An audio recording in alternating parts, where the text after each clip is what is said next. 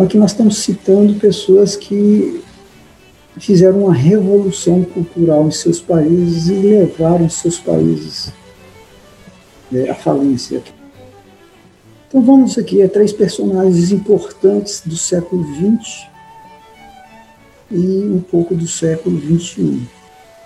É, família Rothschild na, na Inglaterra, essa família ela ficou muito rica quando eles fizeram ali um. Falaram a mentira que o, a Napoleão havia vencido a guerra.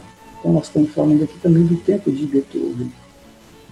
Então ali as bolsas de valores desabaram e essa família comprou tudo que eles podiam e se tornaram uma das famílias mais ricas da Inglaterra da noite para o dia.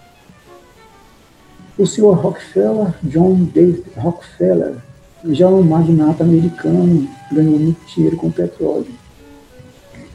Esses dois primeiros senhores, Rothschild e Rockefeller, eles induziram ali a Rússia a, a Revolução Comunista. Eles financiaram, tiveram um papel preponderante ali.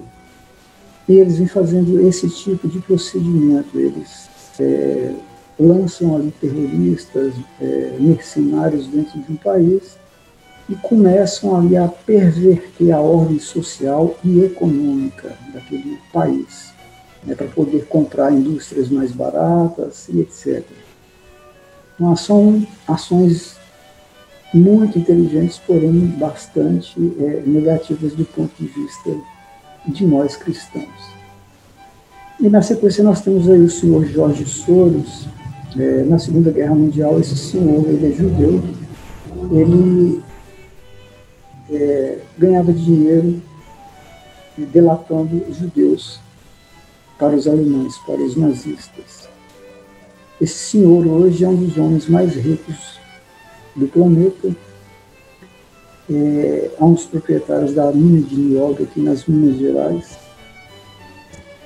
Ele fez ali é, grandes pactos com Fernando Henrique Cardoso e vem financiando muitos grupos no Brasil que são é, contrários à ordem, à nossa ordem é, social, econômica e outras situações.